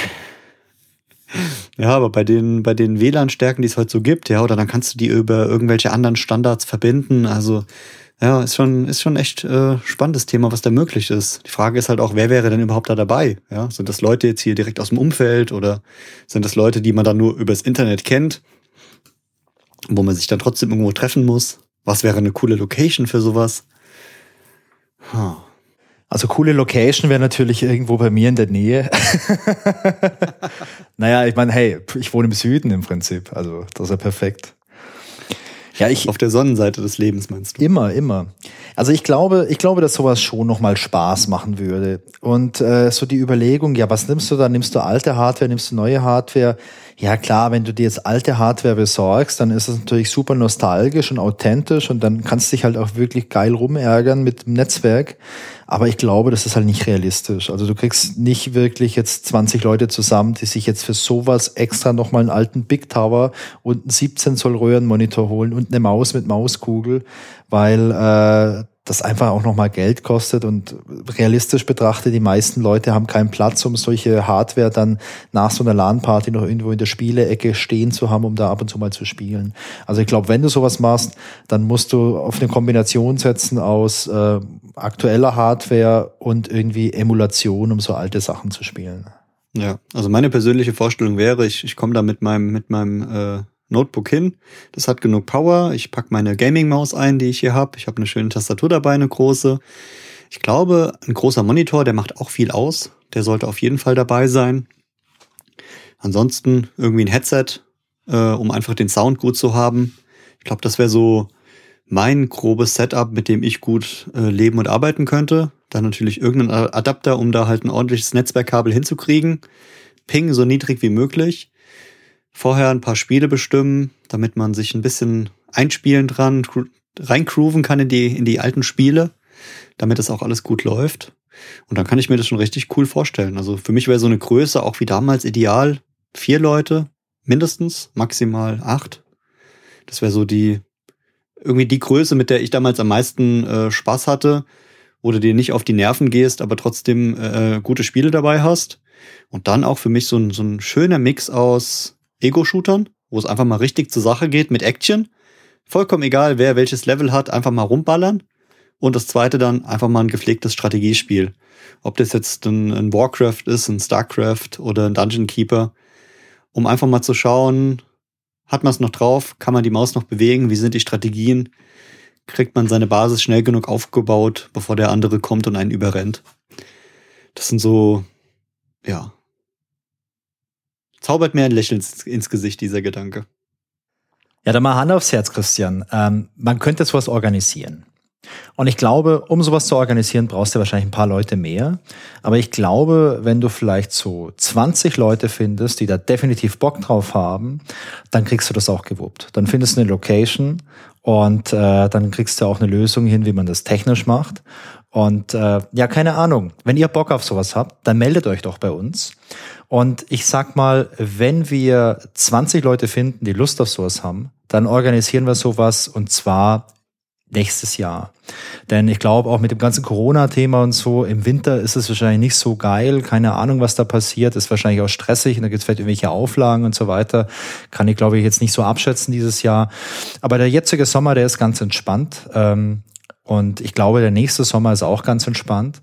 Und ich würde sagen, wenn wir 20 Leute finden, die da Bock drauf haben, dann organisieren wir nächstes Jahr eine coole, grobe, pixelige LAN-Party irgendwo in Süddeutschland. Genau, also wer Bock hat, einfach mal kurz melden, in die Kommentare schreiben oder sich über irgendwelche sozialen Medien bei uns melden. Einfach mal so grober Kommentar. Bock auf sowas? Äh, welche Art von Spielen? Was wäre da interessant? Und so, wie, wie sind eure Erinnerungen? Weil ja, das sind jetzt unsere Erinnerungen, die sind relativ ähnlich, aber weichen auch schon so in ein paar Dingen voneinander ab.